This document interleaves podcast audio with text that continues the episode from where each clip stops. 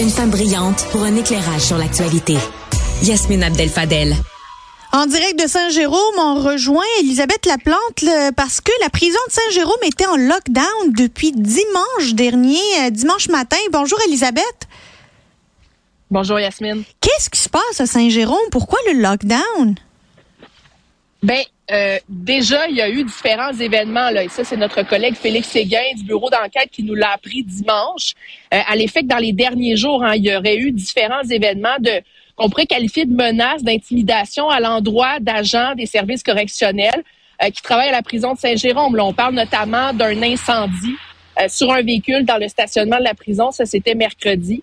Et vendredi, des suspects arrêtés avec des bidons d'essence. Samedi, euh, il y a une autre agente correctionnelle non loin de chez elle qui aurait remarqué que des suspects auraient tenté de s'introduire dans son véhicule. Donc, dimanche matin, ce qu'on m'explique, et ça m'est confirmé ici par euh, le président du syndicat des agents de la paix en service correctionnel, c'est que les agents ont décidé de ne pas ouvrir les cellules et d'appliquer un confinement qui est en vigueur jusqu'à encore ce matin. Là, ça a été levé autour de 10 heures, mais dit-on. Et François Bonnardel est passé. La situation doit être vraiment critique là, si le ministre s'est déplacé pour venir voir de ses propres yeux. Oui, déjà, il avait dénoncé, le ministre, au cours des derniers jours, euh, les gestes posés. Il disait que c'était inacceptable.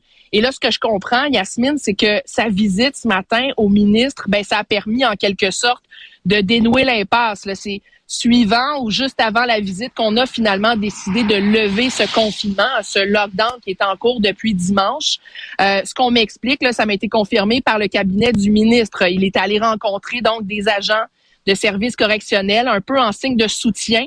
Euh, aussi pour indiquer hein, que la priorité, ben, c'était la sécurité des agents à ce moment-ci, parce que oui, il y a des craintes.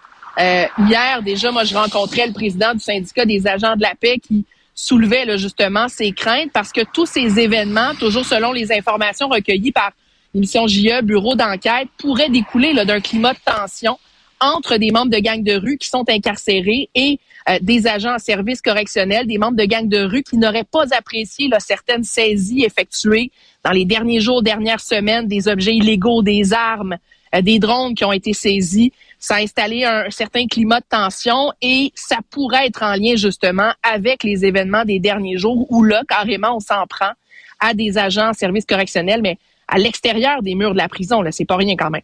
Est-ce que le président du syndicat a réclamé euh, quelques mesures que ce soit de manière à protéger euh, particulièrement euh, agents, les agents correctionnels en cette période de grande tension? Ben déjà hier, ce qu'il m'a indiqué en entrevue, c'est qu'eux demandent euh, demande qu'on serre la vis en prison. On disait, on a beaucoup misé ces dernières années sur la réhabilitation, mais là, il faut donner davantage d'autonomie, d'autorité aux agents en service correctionnel et qu'ils sentent aussi qu'ils sont appuyés là s'ils prennent certaines décisions et posent des gestes concrets pour faire valoir cette autorité à l'intérieur des murs. L'autre demande, Yasmine, et je pense que ça, ça a été adressé lors de la rencontre avec le ministre, c'est du soutien psychologique euh, pour les agents en service correctionnel. Et là-dessus, le président du syndicat disait, être heureux là, de la visite et de ce qui avait été dit, notamment au niveau du soutien là, qui allait être offert aux agents en service correctionnel. C'est pas une job facile qu'ils font et qui a un certain nombre de risques, on l'oublie souvent. Euh, espérons que euh, les esprits ne vont pas plus s'échauffer et qu'on va pouvoir voir une, une désescalade, disons, euh, des tensions. Elisabeth Laplante, journaliste pour TVA, merci beaucoup. Merci Yasmine. Au revoir.